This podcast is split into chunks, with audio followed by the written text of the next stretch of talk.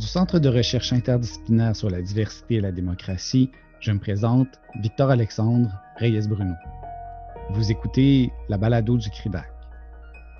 Toujours dans le cadre de sa série spéciale Penser le Québec d'après COVID-19, nous avons la chance de nous entretenir aujourd'hui avec Nassera Touati, professeure à l'École nationale d'administration publique et directrice scientifique de l'équipe de recherche sur la gouvernance et l'articulation des réseaux de solidarité.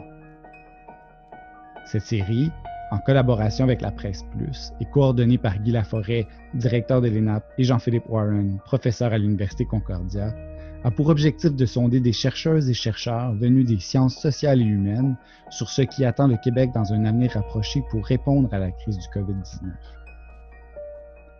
Madame Toiti discute avec nous aujourd'hui sur comment l'État québécois peut mieux soutenir les réseaux d'action collective locale et de l'importance de ces réseaux dans le contexte de la crise du COVID-19.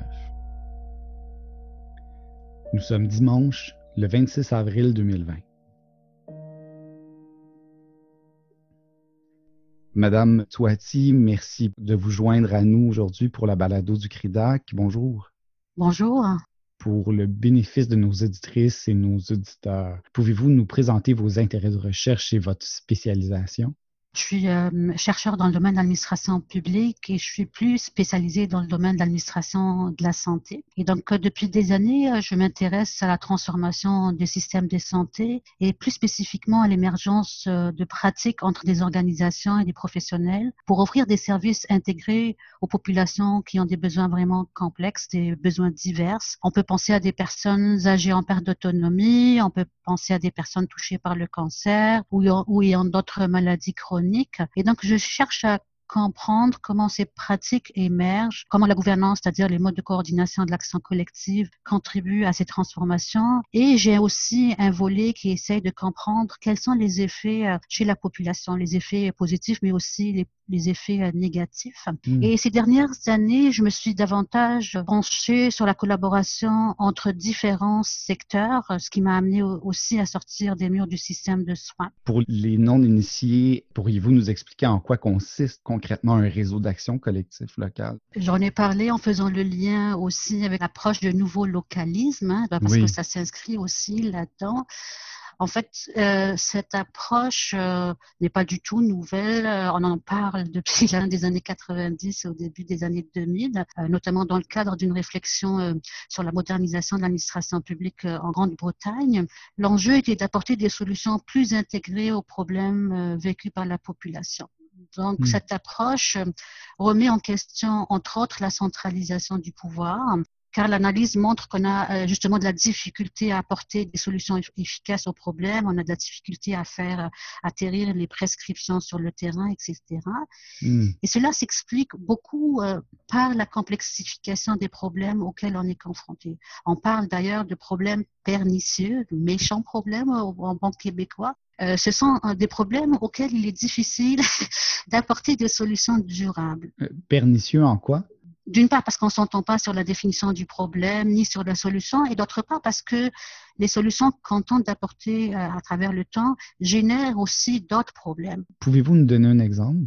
On peut penser euh, au problème de l'itinérance, c'est un problème persistant dans les villes, hein, euh, hmm. dans tous les pays. Et donc, le caractère pernicieux de ce problème, euh, en fait, se traduit déjà par euh, enfin, une certaine discordance sur la définition même de ce qu'est l'itinérance. Juste pour donner encore une fois un exemple, au, niveau canadien, quand on définit euh, l'itinérance, on parle surtout, en fait, de la situation d'un individu, d'une famille qui n'a pas de logement stable, permanent, ou qui n'a pas la capacité immédiat de s'en procurer un. Hmm. Et donc ça, c'est lié en fait à, à, des raisons euh, systémiques et sociétales, etc.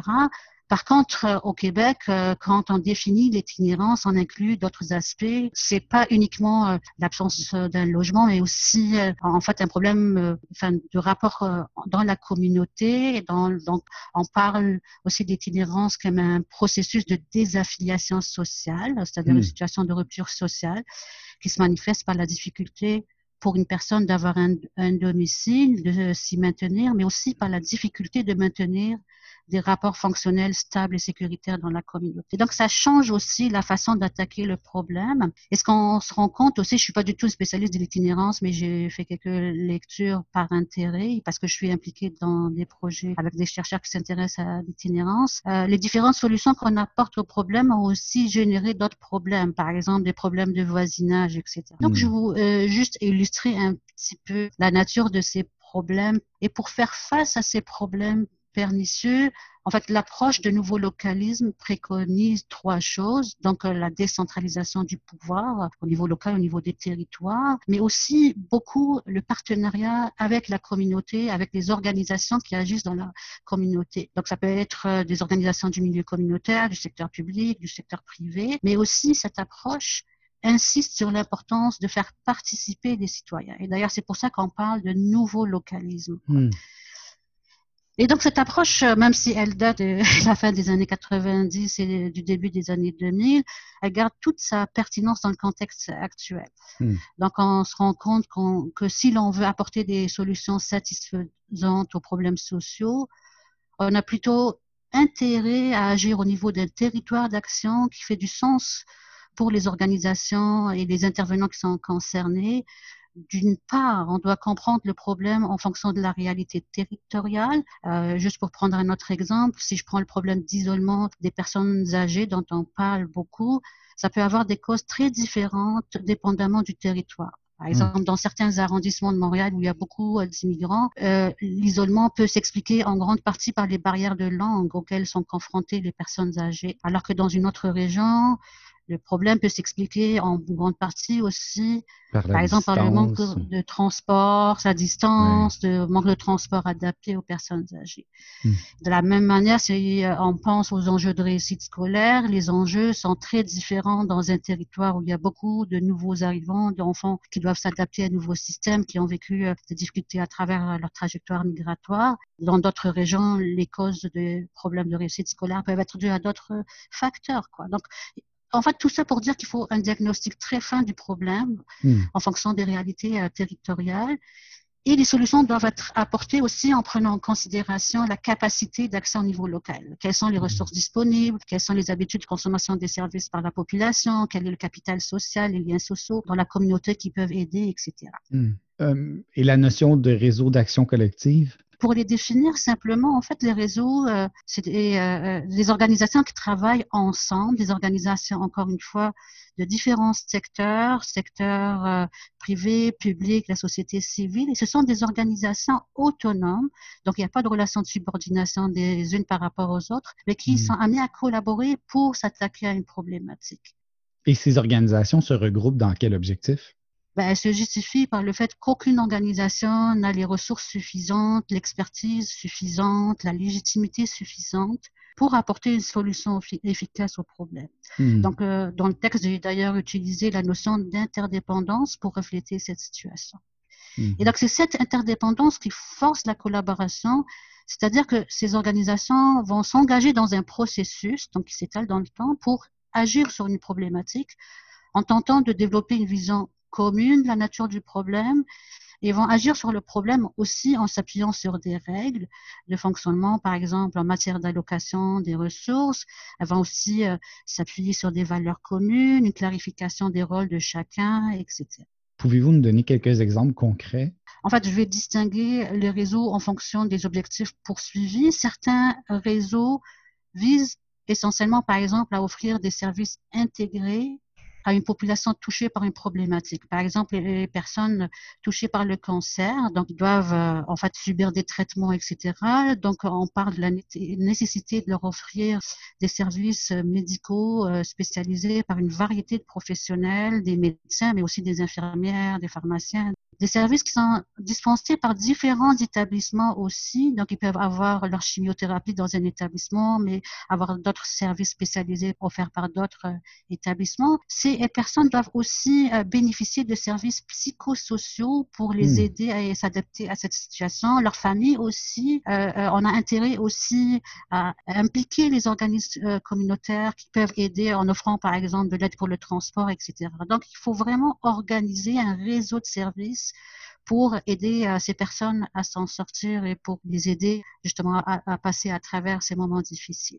Donc ça, c'est un exemple de réseau de services.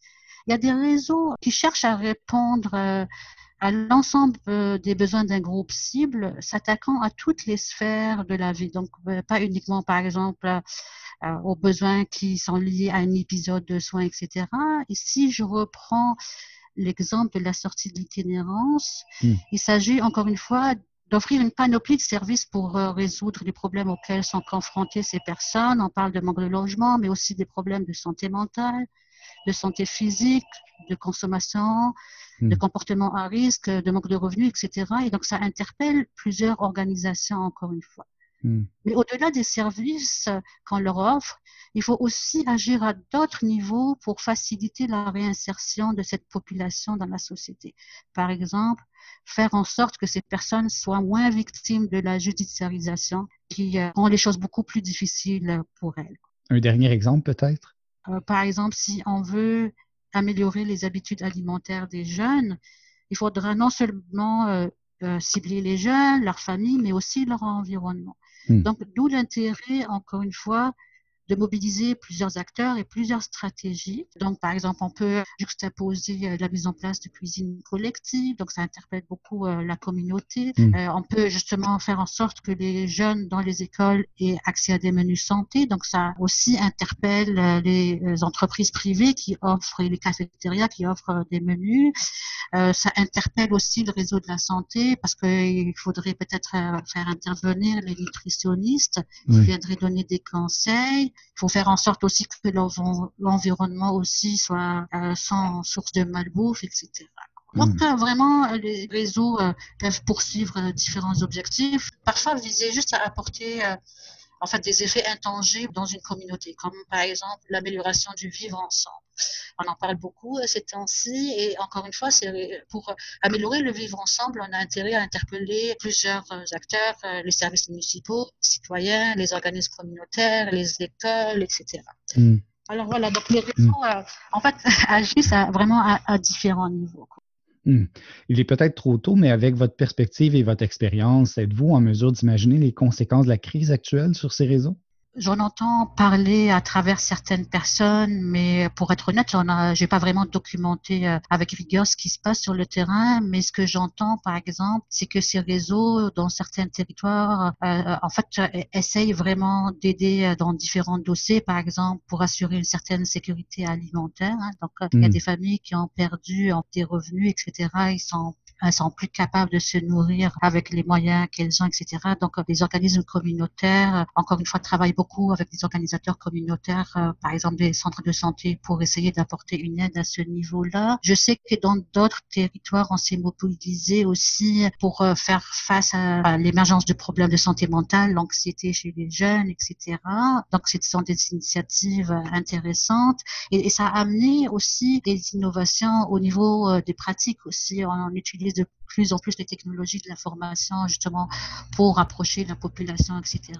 Ça sera extrêmement intéressant d'ailleurs dans nos travaux de voir comment les réseaux, euh, en fait, euh, qu'on étudie depuis longtemps, se sont retournés de bord et essayer d'apporter des solutions euh, efficaces, mais à très court terme pendant cette période de crise. Et on a l'intention au centre de recherche du sud du nord de l'île, en fait, de faire des études pour vraiment documenter euh, comment ça s'est passé, etc., hmm. et en capter un petit peu euh, les innovations qui ont émergé de ces initiatives. Hmm. Justement, dans un contexte où les mesures de distanciation sociale pourraient être appelées à durer des mois, euh, il y a même des scénarios pessimistes qui parlent de, de quelques années quels seront les principaux défis pour les réseaux d'action collective locale? Ben, En fait, à mon humble avis, ces mesures vont interpeller les réseaux à différents niveaux. Déjà, ces réseaux vont devoir s'attaquer aux effets produits par ces mesures. Donc, on peut s'attendre à ce que ces mesures affectent plus certains segments de la population, par exemple les personnes qui travaillent dans le domaine de la restauration, du tourisme, dans les organisations culturelles. Probablement plusieurs personnes vont perdre des revenus, vivre des moments difficiles, ainsi que leurs familles. Donc, il faut développer euh, des actions pour aider ces familles. Donc, hmm. de même, ces mesures vont probablement aussi affecter les jeunes. Ils pourront plus faire de sport d'équipe, par exemple, rencontrer leurs amis. L'école ne sera plus la même, comme c'était annoncé dans le journal. Euh, hmm. Certains d'entre eux vont vivre de l'anxiété. Et encore une fois, il faudrait euh, vraiment prendre au sérieux ces problèmes de santé mentale en impliquant les professionnels de la santé, mais aussi les écoles, les organismes communautaires qui agissent auprès des familles. Donc, hmm. euh, c'est un premier euh, défi donc pour euh, ces réseaux. Et je dirais aussi que ces réseaux vont devoir aussi revoir les actions qu'ils déploient pour s'attaquer à certaines problématiques. Hmm. Juste pour prendre un exemple, la tenue de cuisine collective comme moyen parmi d'autres de s'attaquer aux problèmes d'insécurité alimentaire va peut-être devoir être abandonnée. Hmm. de même, la tenue d'événements de quartier pour l'amélioration du vivre en donc, il faut renouveler aussi, euh, en fait, euh, nos modes d'intervention. Et enfin, je dirais que cette mesure va aussi constituer un défi pour la gestion de ces réseaux. Parce que, encore une fois, la recherche nous renseigne que ces réseaux ne peuvent pas, en fait, euh, entretenir leur dynamisme sans la construction de relations de confiance, d'une compréhension mutuelle, hmm. euh, de mécanismes de gestion de conflits, parce que ça arrive aussi dans les réseaux. C'est très difficile de faire cela sans des rencontres face à face. Ça va probablement être un défi pour euh, les réseaux qui ne sont pas encore matures, qui n'ont pas un historique de collaboration. donc, euh, je pense que vraiment les réseaux vont devoir relever ces différents défis. Hmm. Par exemple, dans votre texte, vous concluez en insistant sur l'importance d'instaurer une dynamique plus partenariale entre les niveaux de gouvernance pour soutenir l'action collective. Est-ce que vous avez des exemples de modes de gouvernance efficaces qui, dans, le futur, pourraient être appliqués? Oui, e, effectivement, et ça c'est aussi cohérent avec ce que je disais au début euh, de notre conversation. Il s'agit en fait, euh, euh, en fait de, de, remettre un, peu en question nos modes de fonctionnement habituels. Il s'agit d'arrêter de gérer les systèmes comme des machines, hein, donc de leur hmm. imposer des choses, des pratiques contre-productives de centralisation du pouvoir et de contrôle tatillon. Concrètement, ça veut dire quoi?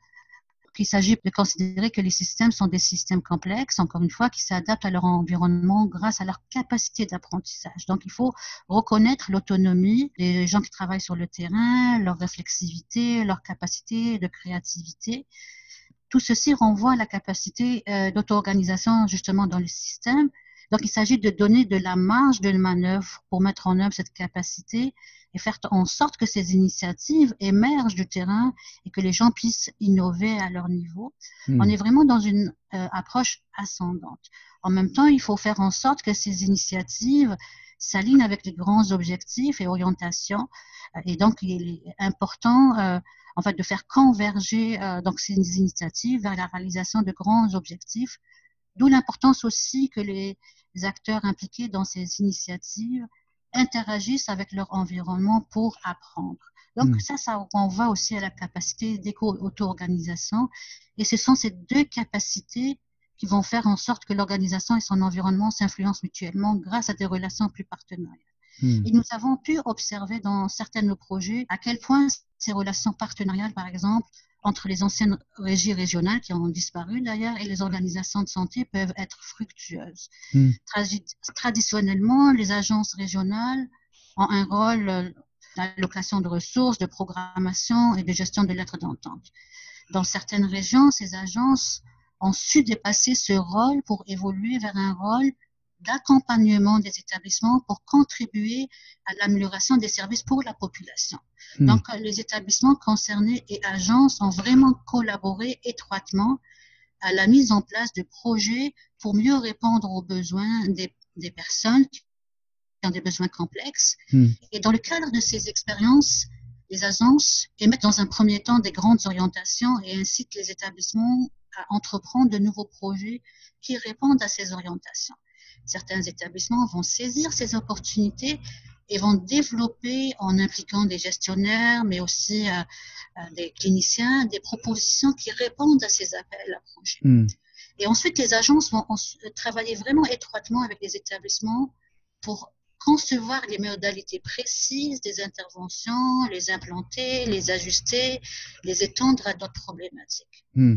Et donc, euh, dans ces modèles partenariaux, chacun apporte quelque chose à l'autre. L'agence va, par exemple, alimenter euh, la démarche avec des données de surveillance de l'état de santé de la population, avec des connaissances sur les modèles qui ont fait leurs preuves ailleurs, avec des ressources financières pour aider à implanter le changement, avec des outils, etc. les gens sur le terrain, avec toute leur expérience, leur expertise, vont jouer un rôle essentiel dans la mise au point d'un projet qui marche, donc un projet qui est faisable en fonction des contraintes du terrain, qui est accepté par euh, les intervenants, qui va pouvoir être euh, efficace parce qu'on va pouvoir expérimenter, réajuster, etc. Hmm. donc, dans ce genre de démarche, on met vraiment en œuvre un processus d'apprentissage pour le bénéfice de tous les acteurs qui sont concernés. Hmm. Et donc, euh, nos recherches suggèrent que ce modèle d'action mérite d'être de plus en plus intégré, ce qui ne signifie pas l'abandon de modèles d'action plus traditionnels qui ont mhm. plus recours à des rapports d'autorité, par exemple, parce que des fois, c'est nécessaire que justement les agences euh, imposent certains points de vue, etc. En fait, l'enjeu, c'est vraiment de juxtaposer plusieurs modèles d'action et c'est ça qui est un peu difficile. Et je dirais que actuellement, il y a des efforts qui sont déployés au Québec pour aller euh, vers cette gouvernance plus collaborative, par exemple dans le domaine de la lutte contre le cancer. Et euh, actuellement, on parle beaucoup de l'inquiétude des personnes qui sont touchées par le cancer parce qu'on on a dû retarder leurs interventions, etc. Au Québec, euh, les établissements et le ministère euh, sont souvent en interaction. Ça serait très intéressant de regarder comment, à travers ce partenariat, on remédie à ce problème qui est à nos portes. Quoi. Comment est-ce qu'on va pouvoir rattraper les listes d'attente, etc. Quoi. Et donc, euh, c'est à suivre. Quoi. Madame Toitier, en terminant, dans votre texte, vous critiquez l'approche du Québec en matière d'intégration des politiques publiques, soulignant euh, notamment la centralisation des décisions et l'application en silo des modèles d'évaluation. De quel modèle l'État québécois pourrait s'inspirer?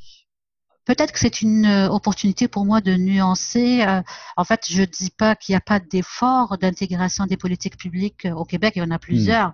Il y a eu plusieurs tentatives d'intégrer des politiques publiques, notamment pour la lutte contre l'itinérance, mais aussi pour le développement de saines habitudes de vie, etc. Et donc, ce sont des, des initiatives qui sont à saluer en ce sens-là.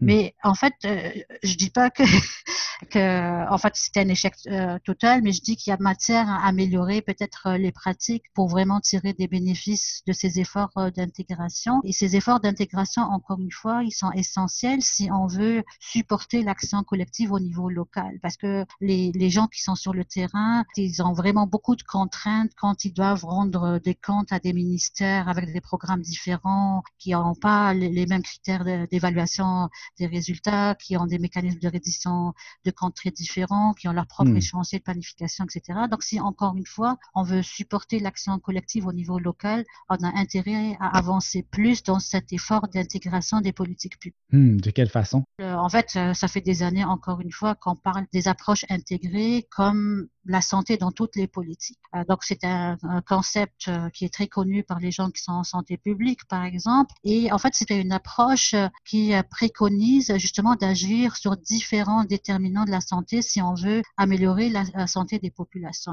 il faut non seulement offrir des services de santé, mais aussi des services éducatifs, d'employabilité, mais aussi agir sur les environnements physiques et sociaux pour que ces derniers soient favorables à la santé. Et donc, ça interpelle encore une fois plusieurs ministères et donc, dans, le cas de cette approche, on va essayer de prendre en considération les impacts des décisions sur la santé euh, qui sont prises par les différents ministères. On va essayer de créer de la synergie, on va essayer de réduire les impacts négatifs euh, de certaines décisions en vue, encore une fois, d'améliorer la santé des populations. Hmm. Et donc, ça fait des années, depuis le milieu des années 2000, que l'OMS préconise beaucoup, par exemple, ce genre d'approche. Elle a même proposé des guides d'action justement pour mettre en place ces approches en insistant sur l'importance d'avoir de planification d'un cadre d'action, de mettre en place des structures pour euh, supporter la mise en place de cette approche, comme des lois, des incitatifs, des budgets communs, etc. Hmm. Et encore une fois, au Québec, on a fait des efforts pour aller dans ce sens-là. Par exemple, le plan d'action gouvernemental pour la promotion des saines habitudes de vie et la prévention des problèmes liés au poids, c'est un bel exemple. Euh, hmm. c'est un bon exemple parce que c'est un plan d'action qui implique justement différents ministères. Euh, en fait, dans le cadre de ce plan, on visait plusieurs choses. Euh, une meilleure production alimentaire parce que justement, pour avoir de saines habitudes de vie, il faut avoir des aliments de qualité. Donc, ça interpelle la MAPA. Il y a eu des hmm. mesures pour assurer une certaine sécurité alimentaire, donc avoir accès à des aliments nutritifs, mais aussi un coût raisonnable des actions à l'égard des familles, des services de garde, des actions à l'égard des écoles, etc et des accents aussi à l'égard des municipalités. Donc il y avait vraiment un effort d'intégration de ces différentes politiques publiques. Mais encore une fois, ben, en fait, quand on a évalué retombée de cette initiative, en c'est une évaluation qui a été faite par Madame Saint-Pierre, entre autres. Euh, en fait, cette évaluation révèle plusieurs difficultés de mise en œuvre c'est lié entre autres à la nature de l'initiative, parce que, comme vous pouvez le deviner, quand on parle de prévention, c'est jamais winner, quoi. Mhm. parce que les effets, euh, en fait, euh, se produisent à long terme, donc ça n'incite pas forcément les, les, ministères à mettre euh, des efforts, mais aussi parce que dans le contexte du Québec, c'était une approche de gestion contre-culturelle. Et donc, quand, euh, quand on, on, voit un peu l'expérience d'autres pays, on se rend compte que les pays qui ont peut-être réussi un peu mieux, ce sont des pays où il y avait justement une commande claire, où euh, en fait il y avait un réseau d'acteurs qui supportaient la mise en place de cette approche, etc. Parce qu'il faut un leadership euh, en fait plus distribué, justement pour espérer en fait dépasser les silos encore une fois. Hmm. Mais on a encore un peu de chemin à faire au Québec. Hmm. Madame Toiti, merci. Merci à vous. Au revoir. Au revoir. La balado du CRIDAC est possible grâce au concours d'Olivier de Champlain, professionnel de recherche à l'Université du Québec à Montréal et coordonnateur du CRIDAC. Je suis Victor-Alexandre Reyes-Bruno. Merci d'avoir été à l'écoute.